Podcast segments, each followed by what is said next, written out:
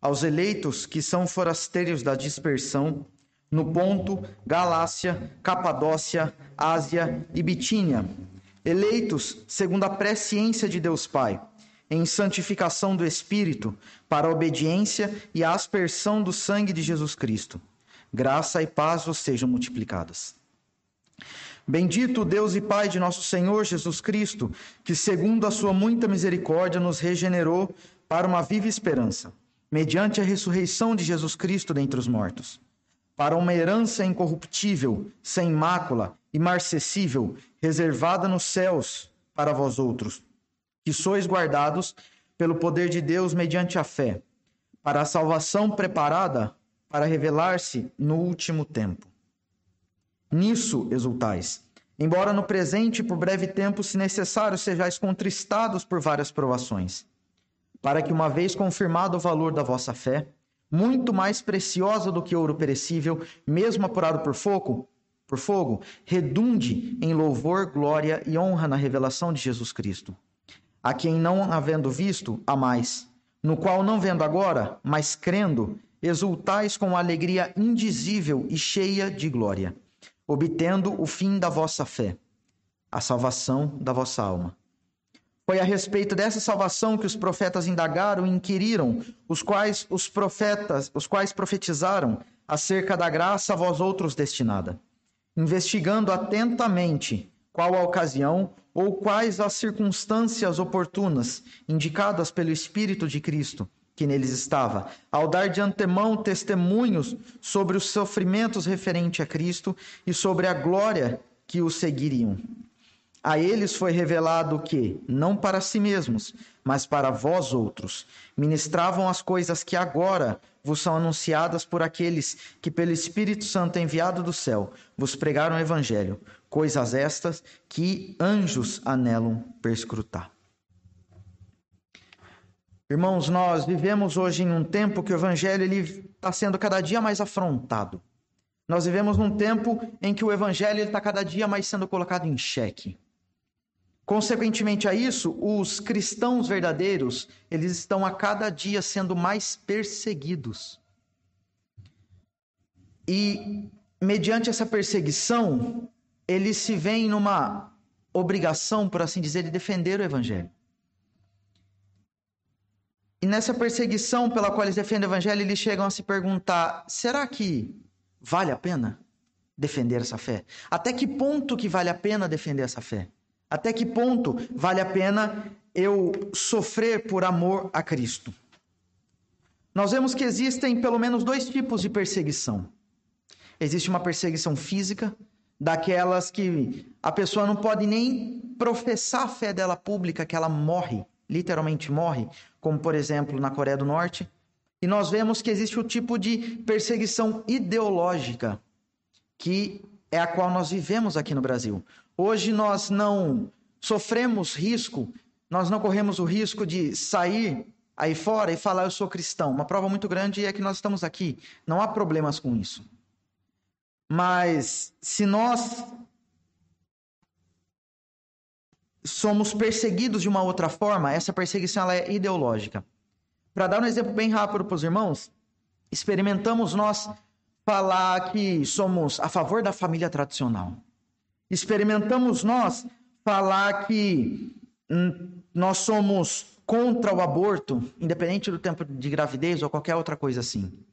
Dependendo de onde nós falamos, nós somos esculachados, nós somos ridicularizados, nós somos xingados, e dependendo até das proporções que isso toma, a gente é até agredido. Certa vez, uma, uma irmã me disse que ela estava preocupada com o rumo que estava para o qual estavam caminhando as coisas, porque a igreja estava sendo perseguida e a igreja estava não, está sendo perseguida, ela estava preocupada com tudo que está acontecendo com relação aos cristãos. E ela fica pensando onde tudo isso vai dar. E, eu, e ela disse que se as perseguições estão progredindo, se as provações com os verdadeiros cristãos elas estão progredindo, isso é uma realidade em qualquer parte do mundo, ela fica se perguntando daqui cinco anos, daqui dez anos, como será que vai estar? Tá? Porque nós sofremos uma grande perseguição ideológica, não física, mas ideológica. E eu repasso essa pergunta que foi feita para mim, eu repasso para os irmãos, para nós refletirmos um pouco essa noite. O que vai ser lá na frente? Como vai ser daqui até lá? Como o cristão ele tem que agir em meio a tanta perseguição? Eu quero nessa noite trazer uma reflexão com os irmãos sobre o combustível da persistência na fé. Vamos orar, irmãos. Pai, nós mais uma vez nos colocamos diante da tua presença. Nós dependemos de ti, o Senhor sabe disso, e por isso, mais uma vez, de modo dependente, de modo humilde, nós clamamos a ti: fala conosco, Senhor. Nós precisamos ouvir o que o Senhor tem para falar. Nós pedimos que o Senhor fale não o que nós queremos ouvir, mas o que nós precisamos ouvir, Senhor. Para que assim nós, nós saibamos como viver da forma correta, como responder da forma correta as indagações que nos são feitas. Nós vivemos tempos que não são fáceis, mas nós clamamos pela tua misericórdia. Nós clamamos pela tua graça de nos revestir de sabedoria, para que nós aprendamos como resistir a esses dias maus, Senhor. Em nome de Jesus, fala conosco, nos instrui, nos exorta, nos edifica, para a glória do Senhor, primeiramente, e consequentemente para a nossa alegria, Senhor. Em nome de Jesus é o que nós te pedimos, para a tua glória, Pai. Amém. Irmãos, essa, essa carta do apóstolo Pedro, ela foi escrita um pouco antes dele morrer. A igreja estava sofrendo perseguição, a igreja que recebeu essa carta. Ela estava, ela, a igreja estava vivendo no tempo de um grande e subversivo, extremamente subversivo imperador chamado Nero. Grande por sua historicidade. A contribuição histórica dele foi grande, mas subversivo pela sua imoralidade. No tempo que ele foi imperador de Roma, Roma conheceu o, o ápice da sua vida pecaminosa. E, o, e esse imperador Nero, ele é conhecido dessa forma como o, talvez o principal imperador que foi contra os cristãos, por várias, vários motivos, dentre os quais, dentre os principais, nós destacamos dois. Foi durante o, o reinado dele, durante o governo dele, por assim dizer, que o apóstolo Pedro e o apóstolo Paulo morreram. E ele fez diversas, mas diversas coisas erradas. Ele cometeu várias atrocidades com, com relação à sua própria família. E se ele fez isso com a própria família, o que dirá com quem não é da família? O que dirá com quem é cristão? Ele chegou quando Roma pegou fogo. Dizem alguns historiadores que ele colocou fogo em Roma e sentou de longe para poder ver Roma pegar fogo e depois escreveu uma poesia sobre isso. E para a culpa não recair sobre ele, ele colocou, para tirar ele do foco, ele colocou a culpa sobre os cristãos. Então, aí já dá para ver por esse pequeno exemplo quem ele foi, como ele agiu.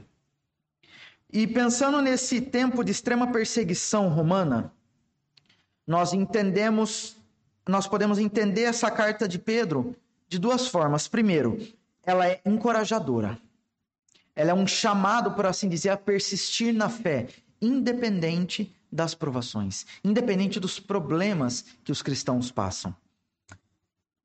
O outro propósito dessa carta é nós podemos entender o porquê ela foi direcionada aos cristãos, da que são chamados aqui como forasteiros da dispersão. O objetivo para o qual essa carta foi escrita para eles, ele, ele é bem útil para nós hoje também. Não é só para esses irmãos desse tempo. Esse, essa carta é bem útil para nós. Dispersão é um termo muito bom para nós entendermos quem eram esses irmãos que receberam essas cartas. Dispersão aponta para aqueles judeus que haviam se convertido a Cristo e eles sofriam perseguições onde eles moravam. Então eles tiveram que sair da onde eles moravam e foram para esses lugares que aqui Pedro fala: Ponto, Galácia, Capadócia, Bitínia. Essas, for, essas são regiões da Ásia Menor para o qual esses cristãos fugiram. Hoje essa região é a atual Turquia. Só que lá também era governado por Roma.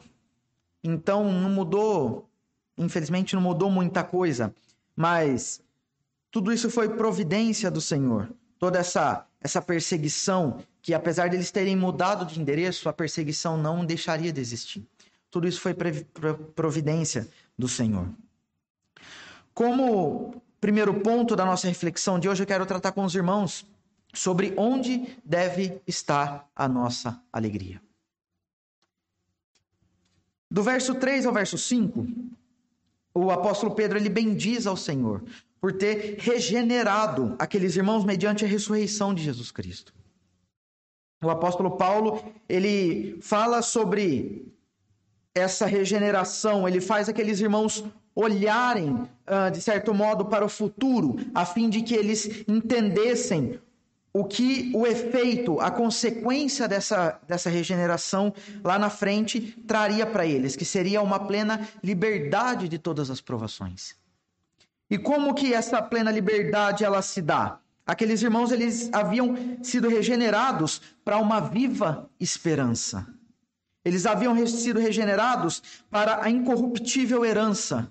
Eles haviam sido regenerados para uma revelação que ainda haveria de ser, desculpa a redundância, mas para uma revelação que ainda haveria de ser revelada no último tempo. É isso que diz aqui no verso 5. Para fortalecer aqueles irmãos a respeito das provações que eles vinham passando, o apóstolo Pedro fala para eles: olhem lá na frente. Tudo que vocês estão passando aqui, vai chegar um tempo lá que vocês não vão mais ter isso. Porém, haja vista que se nós pararmos para pensar apenas nas consequências da eternidade, isso vai soar um pouco ruim, se é que eu posso falar dessa forma. Por quê? Nós precisamos entender o porquê isso foi reservado para nós. Se não fosse a ressurreição de Cristo, isso não faria senti sentido algum. O apóstolo Pedro aqui ele fala: Bendito Deus e Pai de nosso Senhor Jesus Cristo, que segundo a sua misericórdia nos regenerou para uma vida esperança, para uma viva esperança, mediante a ressurreição de Jesus Cristo dentre os mortos. Sem a ressurreição de Cristo, não não tem sentido toda essa essa herança incorruptível.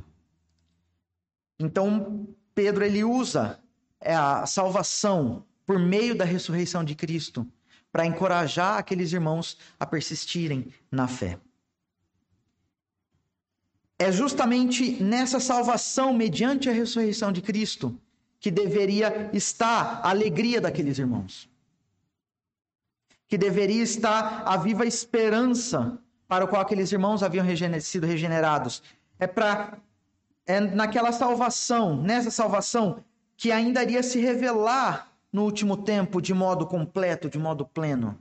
Era nessa salvação que a alegria daqueles irmãos deveriam estar, deveria estar firmada. Por que ele fala isso? Porque aqueles irmãos, como eu disse, eles tinham, estavam passando por muitas provações, por muitas perseguições. Imaginemos nós uh, uma situação que provavelmente aconteceu já com, se não todos nós, por muitos de nós. Nós temos uma obrigação, uma um compromisso financeiro para honrar. E nós não temos dinheiro suficiente para isso. E o dia do vencimento está chegando e a gente não está tendo dinheiro suficiente para isso. Aí a gente ora ao Senhor, fala: Deus, entra com providência. Eu preciso, o Senhor sabe, eu preciso honrar esse compromisso. E Deus, pela misericórdia e graça dele, ele entra com a providência que nós precisamos. E nós, consequentemente, ficamos felizes. Se nós ficamos felizes com esse tipo de providência, quanto mais quando, pela misericórdia do Senhor também, aqueles irmãos tinham a sua a sua aflição, a sua perseguição aliviada, de certo modo. Como eu disse, nós não sofremos uma perseguição física de morte. Esses irmãos eles sofriam esse tipo de perseguição. Então imaginemos nós quando o Senhor entrava com providência em alguma situação que preservava a vida deles. Eles ficavam felizes. Todos nós ficaremos felizes. O problema não é ficar feliz uh, pelo, pelo alívio da provação ou pela provisão financeira. O problema é ficar alegre, feliz, apenas por essa graça, por essa bênção do Senhor em si. Só por isso. Se for para ficar alegre só pela provisão, aí é ruim. Se for para ficar alegre apenas porque o Senhor livrou a vida por conta da provação, isso é ruim. Mas nós temos que ficar alegre no todo, além disso. E principalmente, nós precisamos ficar alegre porque, independente de qualquer coisa, há um futuro reservado para nós, há uma herança reservada para nós, que o Senhor Jesus conquistou. Esse deve ser o motivo da nossa real alegria. É onde a nossa alegria deve estar de fato depositada. É na salvação do Senhor. É na fé que nós temos em que o Senhor Jesus conquistou isso para nós. Ele ressuscitou e essa ressurreição nos deu direito a uma herança incorruptível, a uma eternidade na glória. É no futuro que a nossa esperança, nossa plena, ou melhor, a nossa plena alegria deve estar. É lá no futuro. Não é aqui. Nós podemos ter alegria, sim, mas aqui a alegria ela vai ser de uma certa forma picada. Mas a alegria da eternidade, ela é uma alegria plena, ela é uma alegria completa. É lá que deve residir a nossa real alegria. É na eternidade. Nós somos, nós fomos regenerados mediante a ressurreição de Cristo para uma viva esperança. E essa viva esperança aponta lá na frente.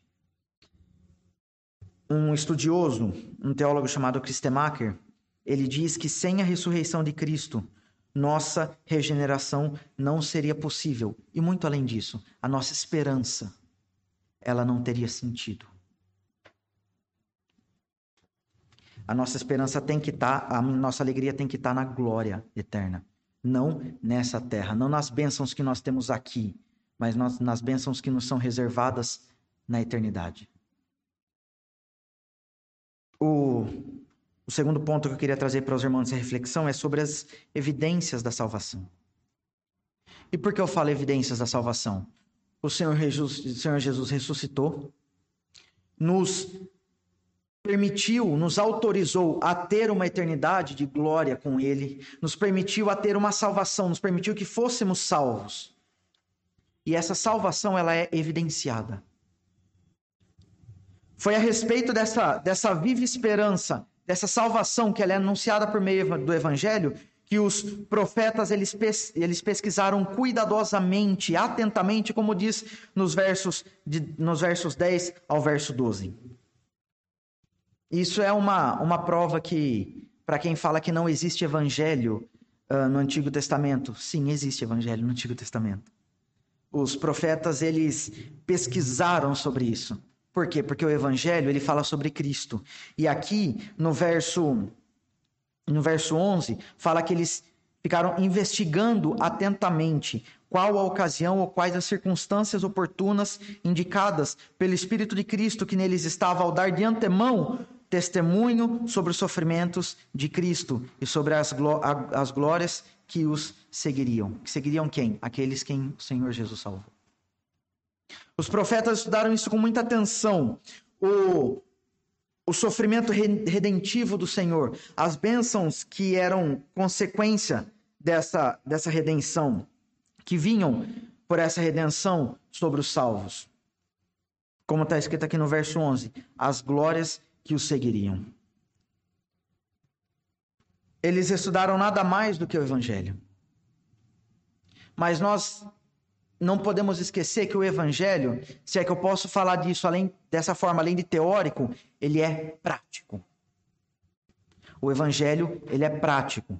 Não adianta nada nós entendermos o que significa o Evangelho se nós não vivermos o Evangelho. Ele é prático.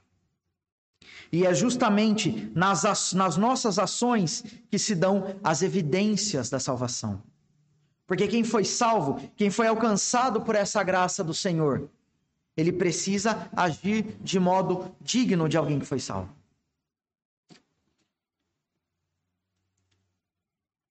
São nos momentos da, das provações.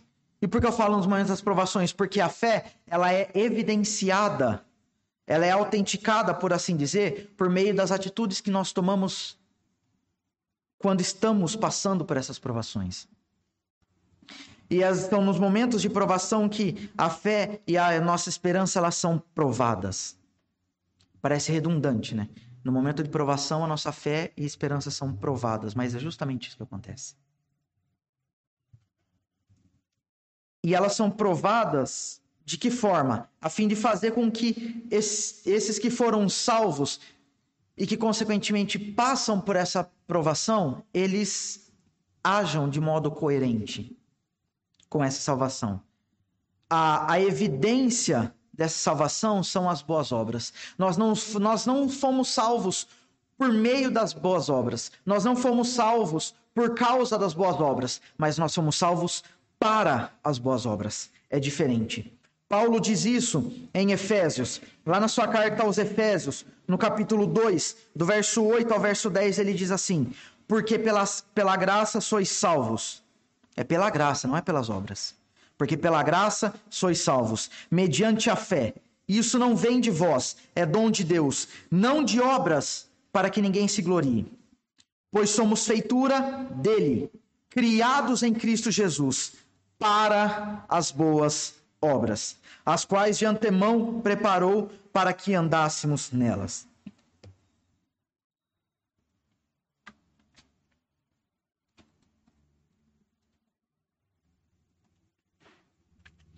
Nós não fomos salvos por meio das boas obras, mas nós somos salvos para as boas obras. E são nessas boas obras que a nossa salvação é autenticada, ela é evidenciada. É por meio das boas obras que nossa, nós mostramos que nós somos salvos. E por que eu estou falando isso? Porque quem é salvo age diferente de quem não é. Porque quem é salvo, ele entende a obra de Cristo e ele entende que ele precisa ter uma vida coerente com essa salvação. Por isso ele age de modo diferente. Deixando isso mais resumido, nós cristãos somos salvos e nós temos que agir diferente para evidenciar essa salvação do que o mundo fala que é para que é o certo lá fora.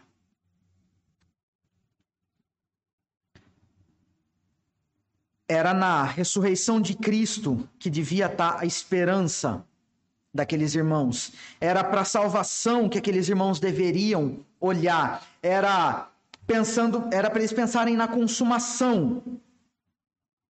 Era baseado nisso que eles deveriam viver. Porque se eles entendessem tudo isso, que a alegria deles estava lá na frente, porque eles foram salvos e eles precisavam evidenciar essa salvação, eles entenderiam que as ações dele deles seriam transformadas. E principalmente que mesmo que isso fosse, mesmo que isso trouxesse uma necessidade de provação, eles precisariam colocar em prática essa salvação. Era era isso, era a salvação por meio de Cristo e tão somente por meio dele que deveria dar sentido à atitude daqueles irmãos. Eles iriam ser provados. Pedro ele fala aqui no verso, no verso 6: Embora no presente por breve tempo, se necessário, sejais contristados por várias provações. Esse se necessário, uh, ele soa um pouco irônico se nós entendermos o tempo no qual eles estavam vivendo. Eles estavam vivendo num momento, num, num tempo da história que com certeza eles seriam provados. Com certeza eles seriam afligidos. Mas independente dessas aflições, as atitudes deles deveriam evidenciar a salvação que eles tinham. Porque era nessa salvação que se baseava a alegria deles. Essa ideia de agir de modo coerente com quem foi salvo é a mesma ideia que o apóstolo Paulo traz uh, que ele trouxe, na realidade, melhor dizendo, para os irmãos da igreja de Filipos. Lá na carta aos Filipenses, no capítulo 1, do verso 27 ao verso 29, ele diz assim: Vivei acima de tudo por modo digno do evangelho de Cristo. No verso 28 ele continua: E nada e que nada estais intimidados pelos adversários. E no 29 ele diz: Porque vos foi concedida a graça de padecerdes por Cristo e não somente de crerdes nele. A aprovação ela tem dois objetivos. Ela tem um objetivo terreno, que é moldar o nosso caráter segundo o caráter de Cristo. E ela tem um objetivo eterno, que passando por essas provações do modo correto, há uma recompensa na eternidade. Pensando nesses dois objetivos, Paulo escreveu isso para aqueles irmãos e Pedro caminhou nesse mesmo sentido, dizendo isso para esses irmãos, os forasteiros da dispersão. Pedro ele encoraja aqueles irmãos e consequentemente a nós também, para que sejamos aprovados quando passamos por provações. E por quê? Pois foi para isso que nós somos chamados, para sofrer. Nós fomos chamados para sofrer. Pode parecer estranho isso que eu estou falando. E ainda mais num tempo hoje em que esse pseudo, esse falso evangelho que é pregado em muitos lugares, dizem que tudo tem que caminhar bem para você. Se não estiver tudo certo, alguma coisa está errada. Porque Deus ele vai te honrar. Porque Deus com certeza vai fazer dar certo. É só você entregar tudo seu para ele que você vai ter tudo dele para você. Mas não é assim que funciona. O evangelho não é não existe a base de triunfalismo. Nós somos chamados para sofrer. Agora você fala para mim assim: nossa, espera um pouco então. Como assim? Me mostra na Bíblia isso. Então a gente vai mostrar na Bíblia porque a nossa vida ela tem que ser baseada na palavra de Deus. O Senhor Jesus em Mateus, no capítulo 16, nos versos 24 e 25, ele diz assim: Então disse Jesus a seus discípulos, o Senhor Jesus que disse: Se alguém quer vir após mim, a si mesmo se negue. Tome a sua cruz e siga-me. Porquanto quem quiser salvar a sua vida, perdê-la-á. E quem perder a sua vida por minha causa, achá-la.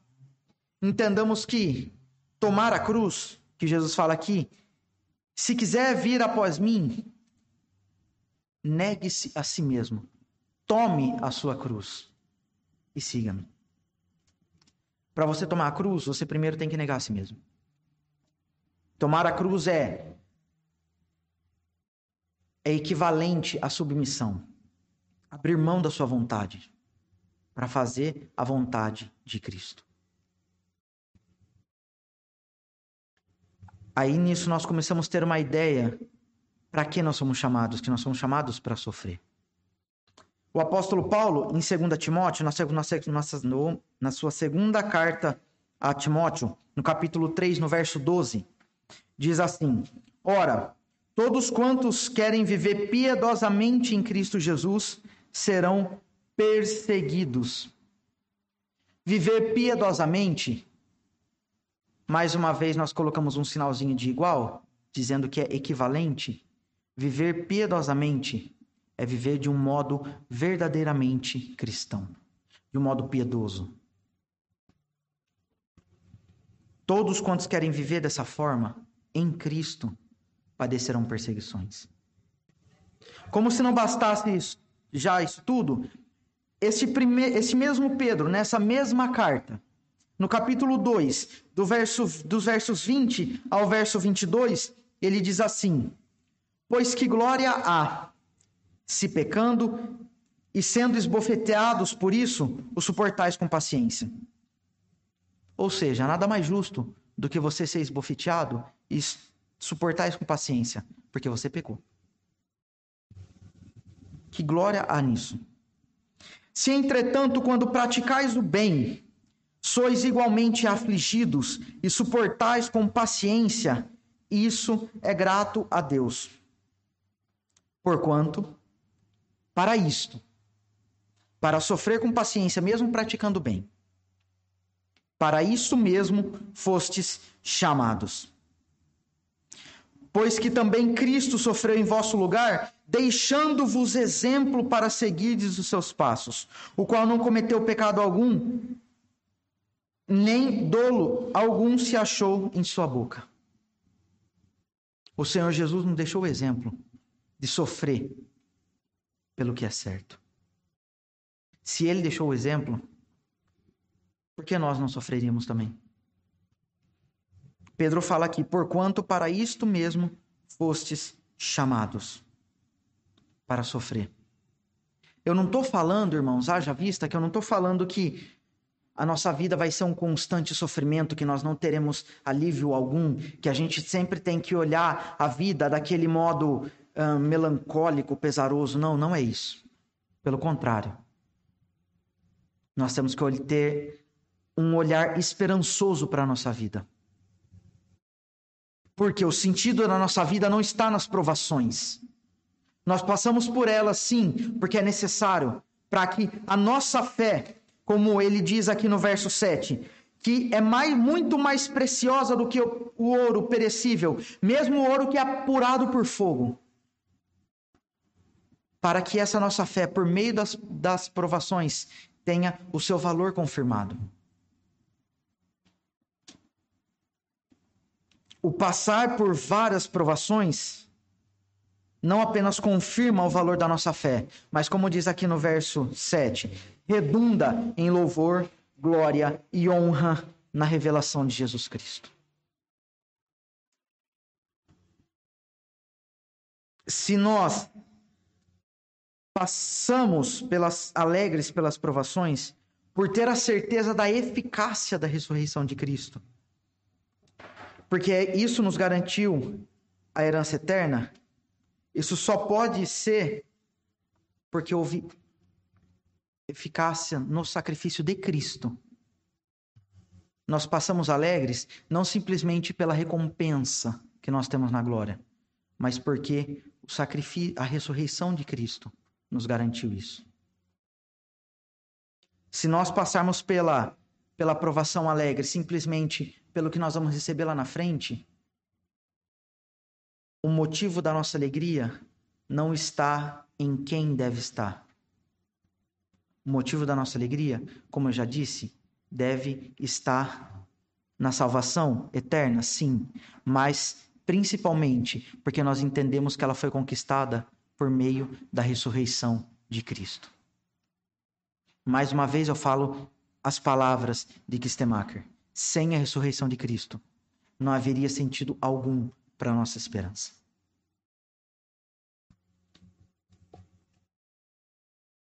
As provações que nós passamos aqui são para evidenciar esta salvação.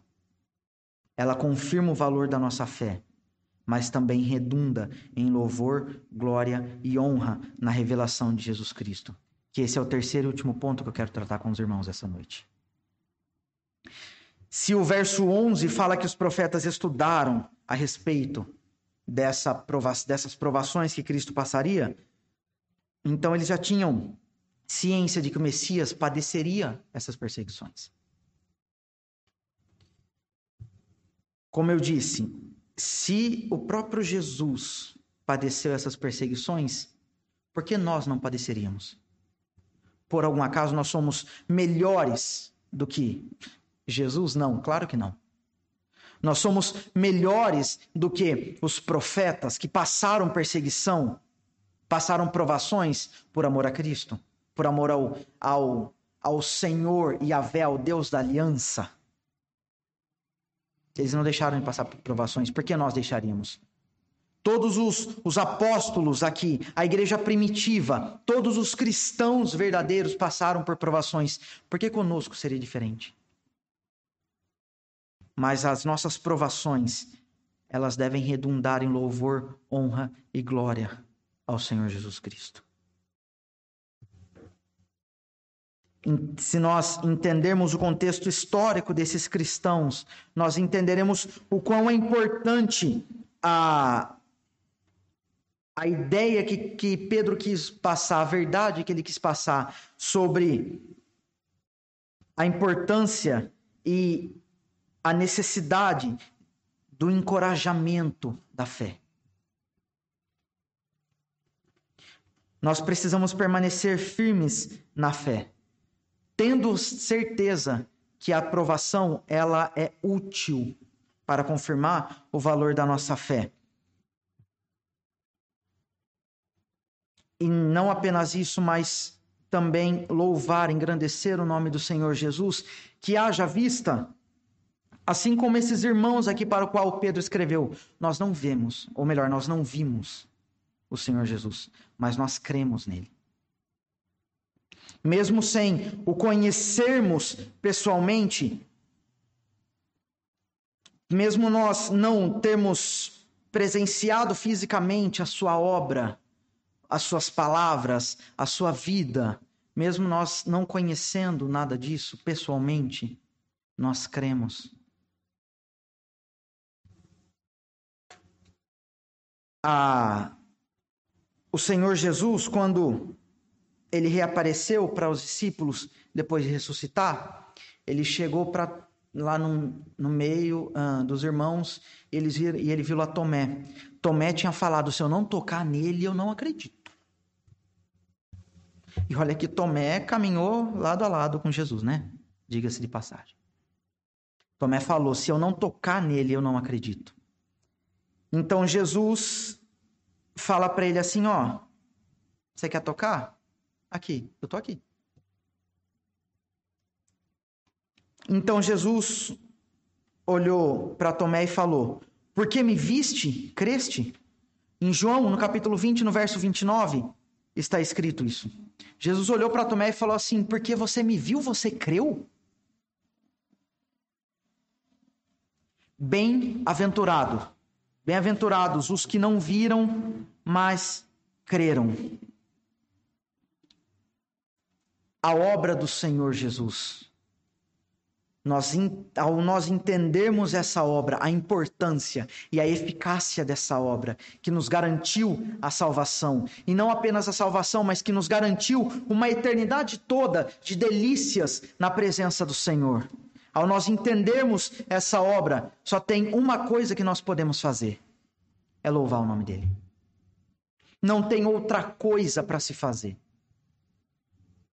não tem mais o que fazer se não for louvar o nome do Senhor Jesus, porque ele fez.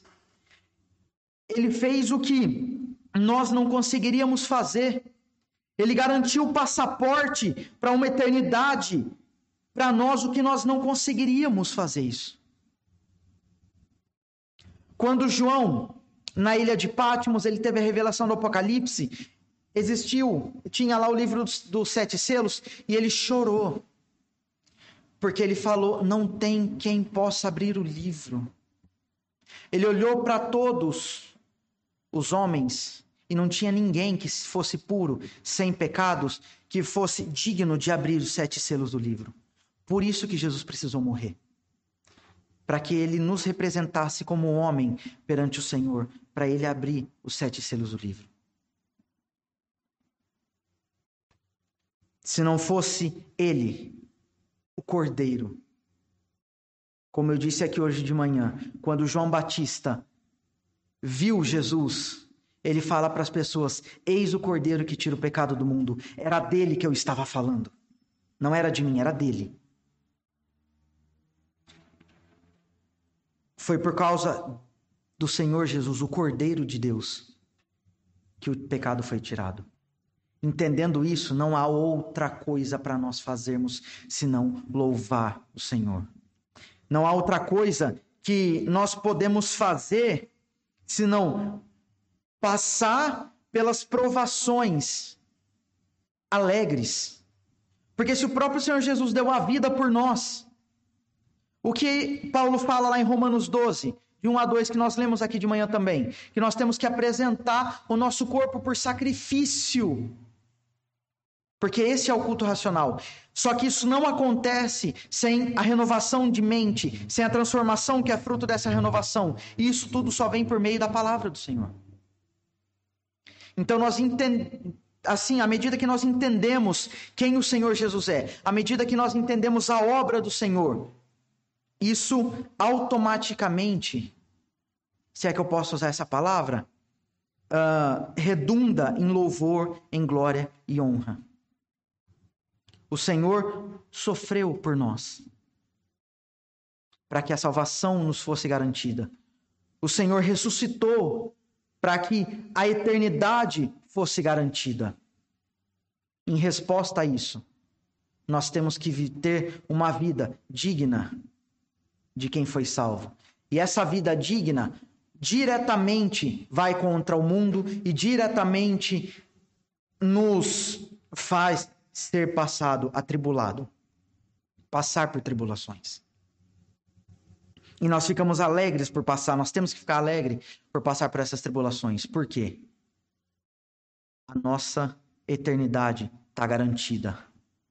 Mas não apenas por isso, pela eternidade está garantida em si. Volto a dizer. Mas nós temos que ficar felizes porque essa eternidade, ela foi garantida pela ressurreição de Cristo. Se não houvesse Cristo, se nós tirássemos Cristo da história, não haveria eternidade para nós. Se a nossa salvação, se a nossa alegria repousar apenas na glória eterna em si, não tem sentido. Nós precisamos entender que a nossa alegria repousa em Cristo porque foi Ele que nos garantiu a eternidade. E nós devemos o louvar por isso. Ao contrário desse mundo vazio e sem propósitos, enquanto os ímpios passam aflitos pelas, e tristes pelas provações, nós somos encorajados a passar felizes, na certeza, na viva esperança de um futuro melhor louvando, engrandecendo, adorando, exaltando, glorificando o nome do Senhor Jesus, o nome daquele que ressuscitou dentre os mortos e nos garantiu essa eternidade. Caminhando para a nossa conclusão, irmãos, quando aquela irmã que eu citei lá no início, ela falou para mim que estava preocupada com o futuro, que não sabia onde ia dar, porque a gente estava, nós estávamos passando por, estamos passando por várias provações. Eu falei para ela: se prepara. Você não sabe onde vai dar? Independente de onde vai dar, só se prepara, porque se está difícil agora, a tendência é piorar. A tendência é ficar cada vez pior. Nós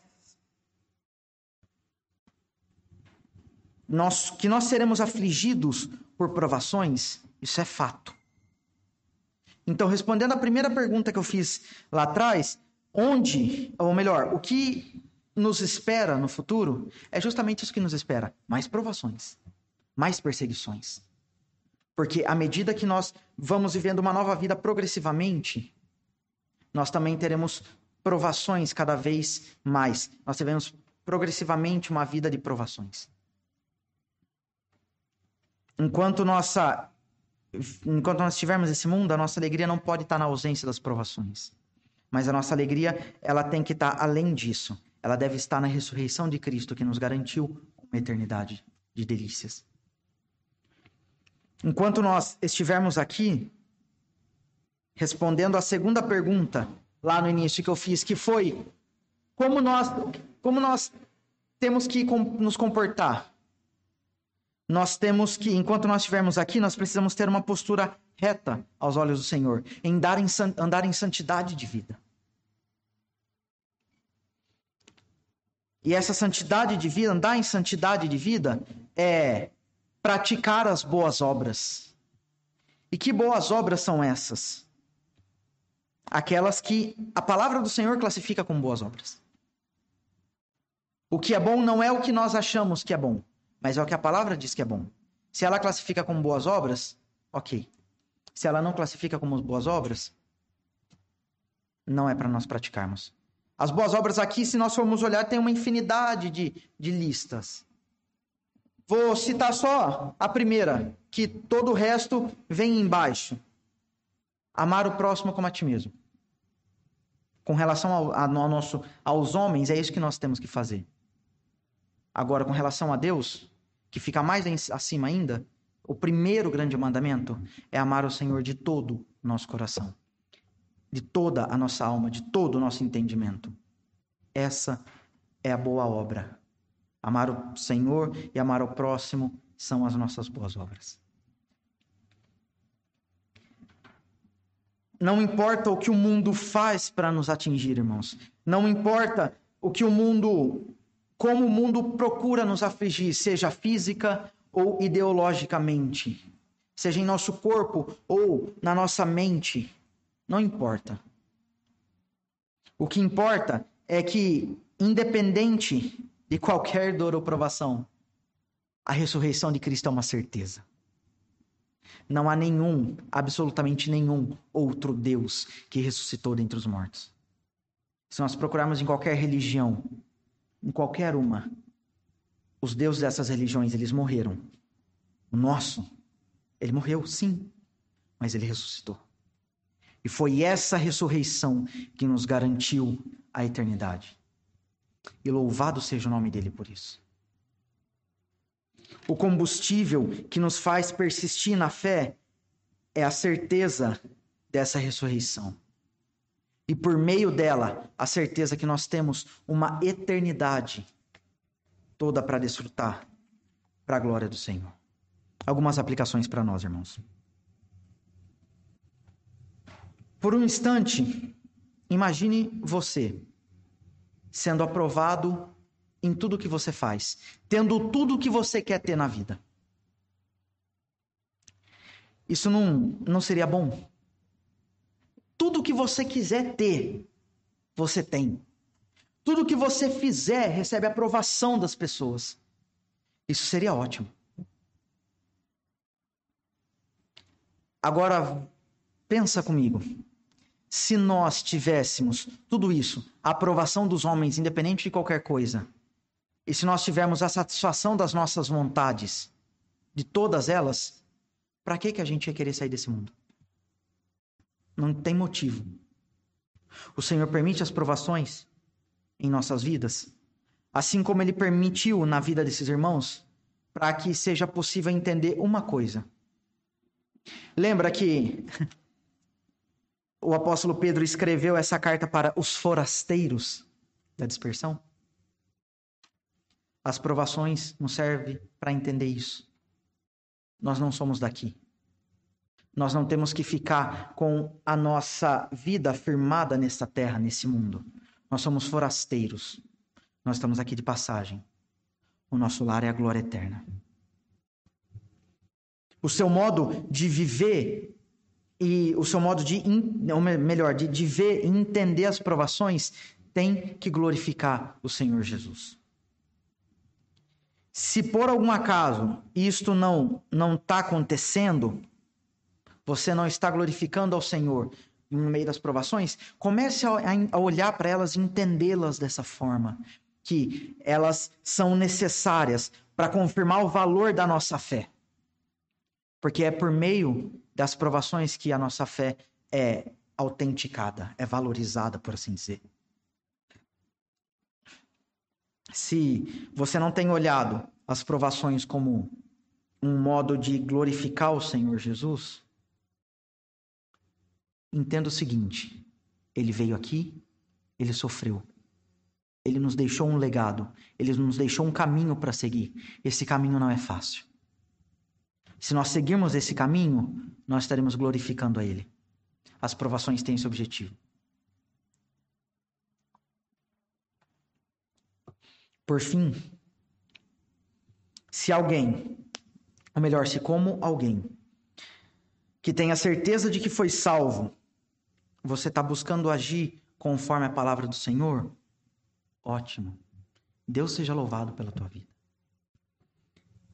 você precisa ter duas coisas em mente se você busca viver de acordo com a palavra do Senhor.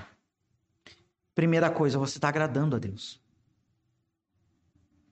E segundo, as provações, fica tranquilo, elas só vão aumentar, tá?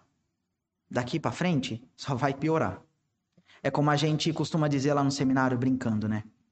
O primeiro ano é difícil? É. O segundo é pior. O terceiro é pior. O quarto é pior ainda. Mas tudo isso funciona para que nós venhamos a adorar ao Senhor de uma forma melhor. As provações, elas vão se intensificando cada dia mais, para que o nome do Senhor seja louvado na nossa vida. Como eu disse, e eu encerro aqui, mais uma vez repetindo, o lugar do cristão não é aqui.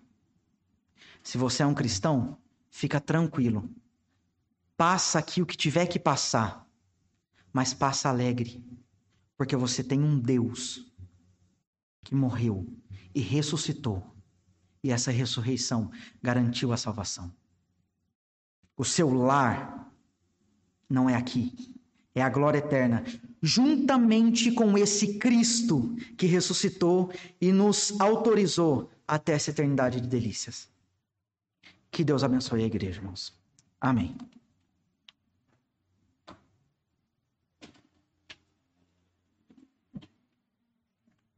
Resposta